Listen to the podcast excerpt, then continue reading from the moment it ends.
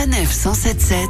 Éthique on air. 500 tonnes de moules consommées lors de la dernière braderie de Lille et autant de tonnes de coquilles rejetées. Que faire de tous ces déchets? Et si la solution, c'était de les recycler et de leur donner une seconde vie? C'est très sérieux et c'est ce que vous propose la société Ethnici, basée notamment à Roubaix. Espérance Fenzi, bonjour. Bonjour. Alors vous êtes le fondateur de cette société.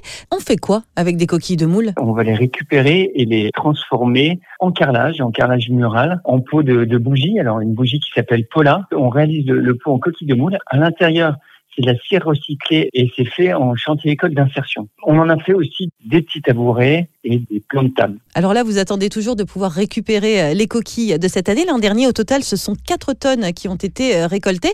Euh, comment ça se passe sur place? Est-ce que chaque consommateur doit trier ces coquilles de moule Les consommateurs jouent le jeu. Il y a un geste de tri qui se fait avec l'aide des, des restaurateurs de la braderie. On ne récupère vraiment que les coquilles de moule. L'année dernière, on a eu deux trois fourchettes, mais euh, mais finalement assez peu de, de résidus ou d'indésirables. Mais c'est surtout qu'effectivement c'est après restauration, donc il y a encore un peu de chair et les sauces euh, type sauce euh, crème. Donc on a un processus de broyage et d'hygiénisation qui se fait et c'est lui qui est finalement assez onéreux dans la transformation. Alors ce processus onéreux qui explique en partie euh, le coût des objets transformés, on a par exemple 19 euros pour un pot à crayon, 120 euros pour un tabouret, 50 euros du mètre carré pour du carrelage.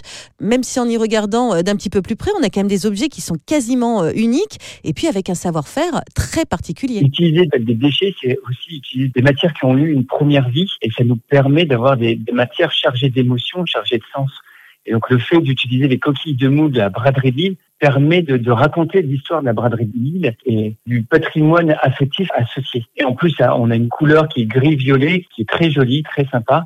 Donc les deux combinés font une belle réussite. Espérance Fenzi, merci. Merci. Rendez-vous sur le site ethnici.com pour en savoir plus et rendez-vous la semaine prochaine pour une nouvelle initiative. Toutes les chroniques de Sanef 177 sur sanef177.fr.